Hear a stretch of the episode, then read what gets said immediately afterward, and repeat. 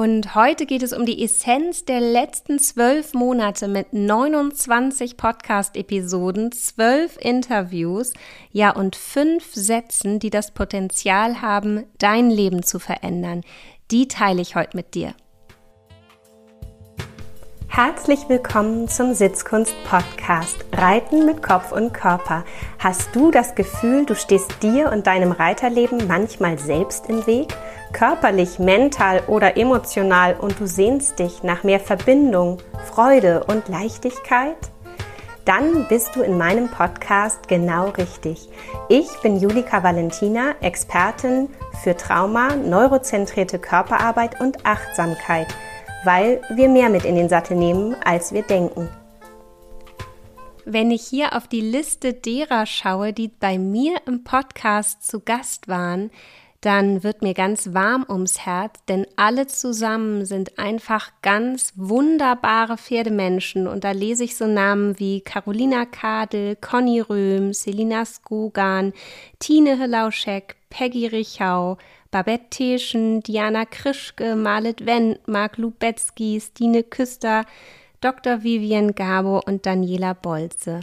Und das fühlt sich richtig, richtig gut an, weil es doch auch heißt, dass in dem Moment, wo wir anfangen, alle miteinander zu sprechen und nicht gegeneinander oder übereinander, dass ein echtes Potenzial entsteht. Und mein Jahr 2023 das war nicht gefüllt voll Leichtigkeit und Freude und sein, sondern es war ganz schön anstrengend. Da will ich ehrlich mit dir sein. Es war ganz schön anstrengend und es war ganz schön massiv und es war auch nicht immer gut verdaulich, wie ich so gerne sage. Ich mag es ja und wir wissen ja, das Nervensystem und unser Gehirn mag das auch, wenn Dinge gut portioniert sind.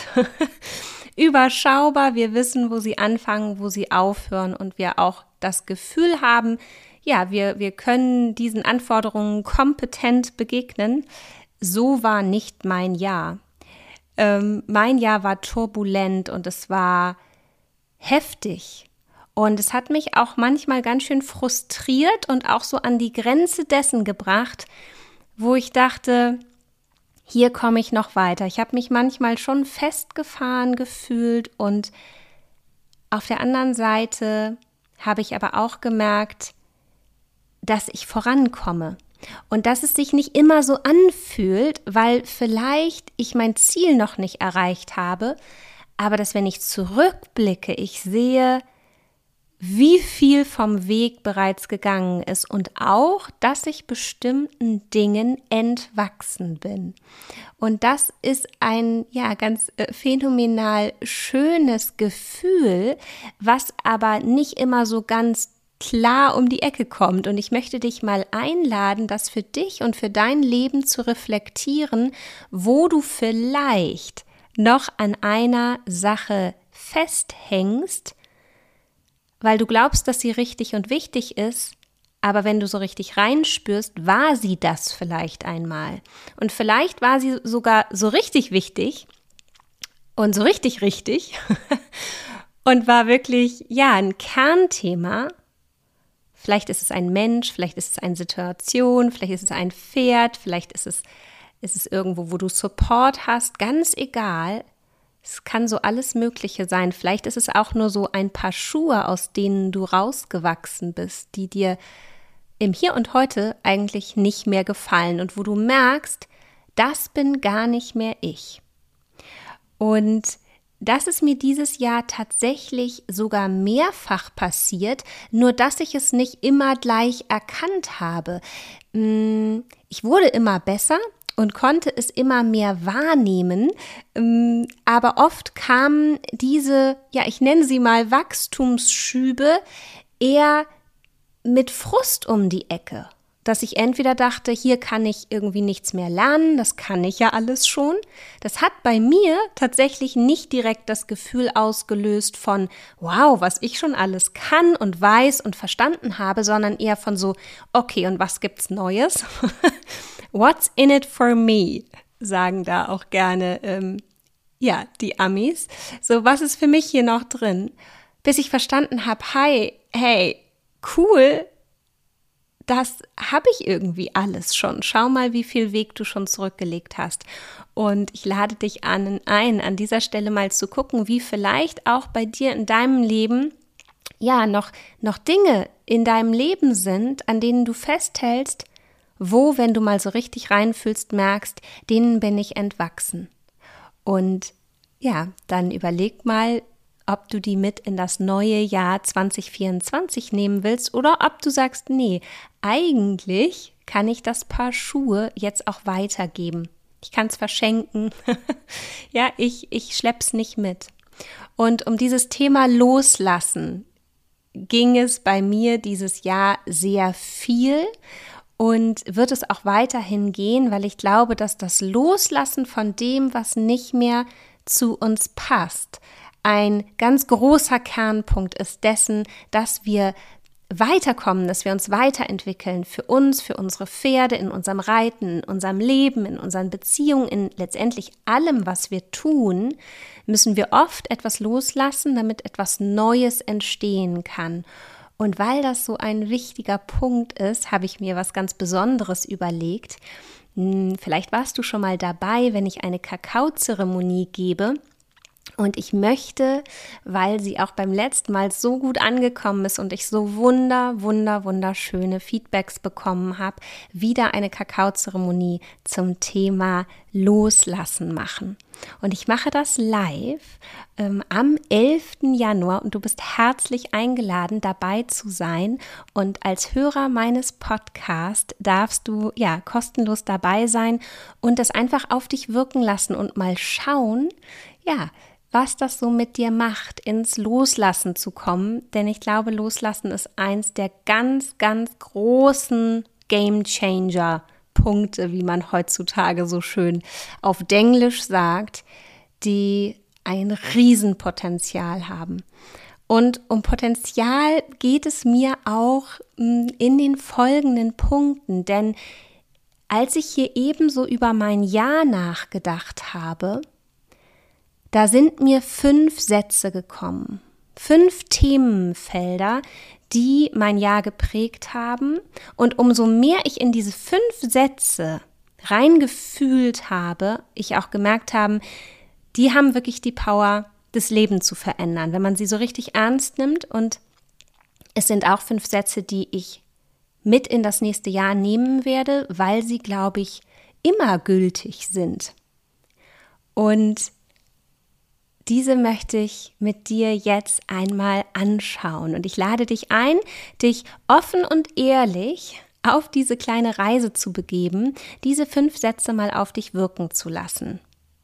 Der erste Satz ist, schau hin, auch wenn es weh tut. Schau hin, auch wenn es weh tut.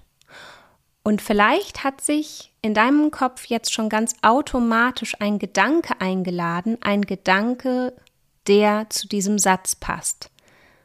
Und vielleicht denkst du an dich und eine Situation, die dich betrifft.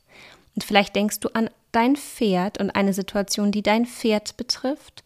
Und vielleicht denkst du an deine Kinder, an deine Familie, an deine Arbeitskollegen oder an etwas ganz anderes, was die Welt betrifft. Aber ich glaube, ein Satz, der ein großes Potenzial hat, unsere Welt zu verändern, ist Schau hin, auch wenn es weh tut. Und in den Podcast-Gesprächen und Interviews, die ich geführt habe dieses Jahr, war auch das immer wieder ein Thema. Hingucken, wenn Gewalt in der Reithalle seinen Raum findet. Nicht weggucken, nicht wegdrehen, sondern in die Verantwortung gehen, sich fürs Pferd einzusetzen. Das heißt im Kleinen aber auch, wirklich hinzugucken beim eigenen Pferd. Wann macht denn mein Pferd ein Schmerzgesicht? Wann äußert es denn Unwohlsein? Wann ist ein Nein ein Nein?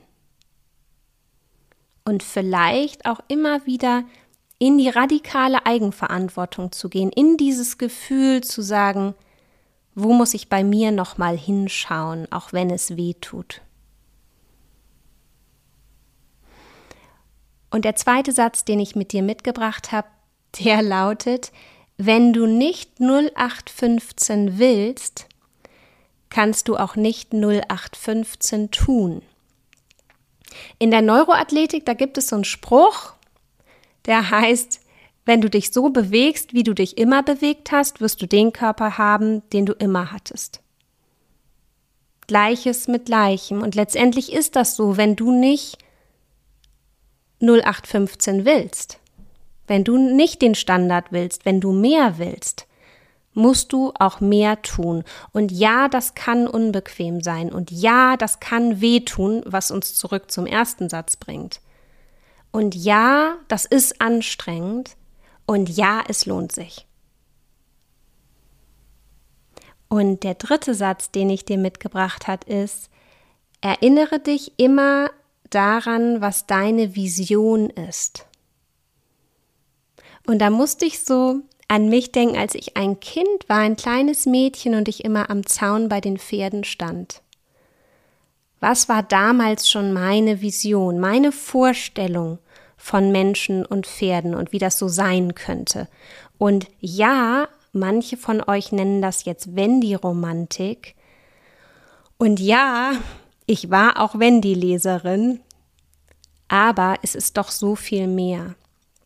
Denn was ist denn hinter diesem Wort versteckt, wenn die Romantik? Und ich weiß, es wird in Social Media wirklich, ja, benutzt und das sei mal so dahingestellt. Eigentlich ist es auch ganz egal, wofür es steht und wofür es benutzt wird. Die Frage ist doch, was ist dahinter?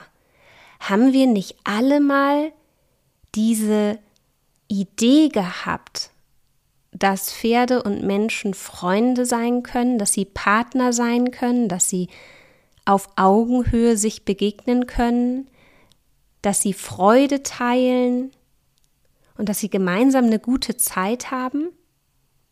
Und ich glaube, dass in all dem, was heutzutage so auf uns einströmt an Informationen, an Möglichkeiten, wir haben so wahnsinnig viele Möglichkeiten, richtig zu füttern, richtig zu trainieren, den richtigen Sattel zu haben, den bestmöglichsten Reitlehrer, das bestmöglichste Gebiss.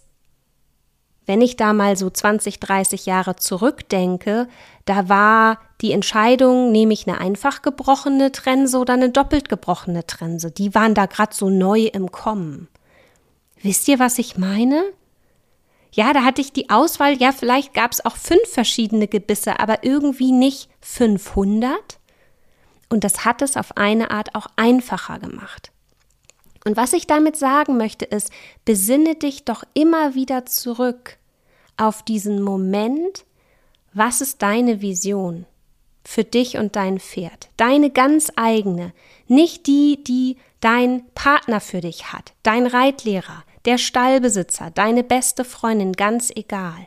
Egal, wer um dich rum ist und wer Pläne für dich hat und für dein Pferd. Welchen Plan hast denn du? Wo willst du sein mit deinem Pferd? Wo bist du am allerglücklichsten, wenn du dir erlaubst, das mit deinem Pferd zu machen? Und ist nicht das dann das wahre Glück? Und der vierte Satz, den ich dir mitgebracht habe, ist, magst du den Menschen, der du wirst, wenn du mit deinem Pferd zusammen bist, mit deinem Partner zusammen bist, mit deiner Familie zusammen bist, wenn du bei der Arbeit bist, wenn du ein Kunde bist, wenn du einen Vortrag hältst, was auch immer du tust in deinem Leben, magst du den Menschen, der du wirst, wenn du das tust. Und ich finde, das ist ein wahnsinnig spannender Satz. Denn in Dingen, die wir tun, zeigen wir ja auch, wer wir sind. Und manchmal zeigt sich eben auch, wie gewachsen wir einer Aufgabe sind, körperlich, mental, emotional, und es zeigt sich sehr deutlich, wenn die Aufgabe noch etwas herausfordernd ist schwer ist, zu groß ist. Denn oft, wenn dem so ist, dann werden wir zu jemandem, den wir eigentlich nicht mögen, der wir eigentlich nicht sein wollen. Aber aus der Hilflosigkeit heraus passiert, glaube ich, ganz automatisch etwas, was sich Überlebensmodus nennt. Wir greifen so zu Plan B. Nur dass Plan B in unserer optimalen Welt auf eine Art nicht vorkommt, weil wir uns nie vorgenommen haben, Plan B Mensch zu sein. Weißt du, wie ich das meine? Also kehre immer wieder zurück zu deiner Vision. Wer möchtest du wirklich sein, wenn du mit deinem Pferd zusammen bist? Bist du dann der Mensch, der du sein möchtest? Magst du diesen Menschen mit allem drum und dran?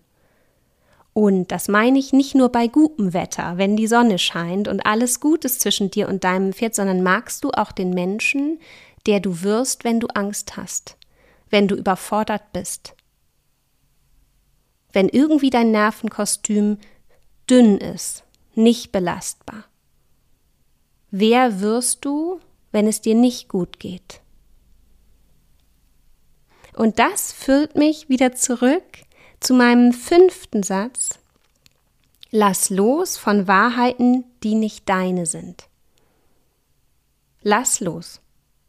Lass los von Wahrheiten, die nicht deine sind. Überprüf mal ganz genau, wo lebst du die Wahrheit, die nicht deine ist? Und von wem ist sie? Und ist es wichtig, von wem sie ist? Vielleicht, vielleicht erklärt sich für dich, warum es sie gibt. Denn wenn es dir gelingt, das loszulassen, dann ist der Weg frei, dass du immer mehr wirklich du selbst sein kannst. Und das hat den ganz, ganz großen Vorteil, dass wenn du du bist, dann kannst du alles sein und vor allen Dingen kannst du dann alles mit deinem Pferd sein. Weil dann kannst du im Hier und Jetzt sein, frei von Glaubenssätzen, die man so hat und sagt und tut und frei von den Ideen anderer für dich und dein Leben. Und dann kannst du beginnen, genau das Reiterleben und das Pferdeleben zu führen mit deinem Pferd, was du dir wünschst. Und das wünsche ich dir von Herzen. Frohe Weihnachten und einen guten Rutsch in ein wunderbares, aufregendes, spannendes, schönes und gesundes neues Jahr. Ich freue mich auf dich.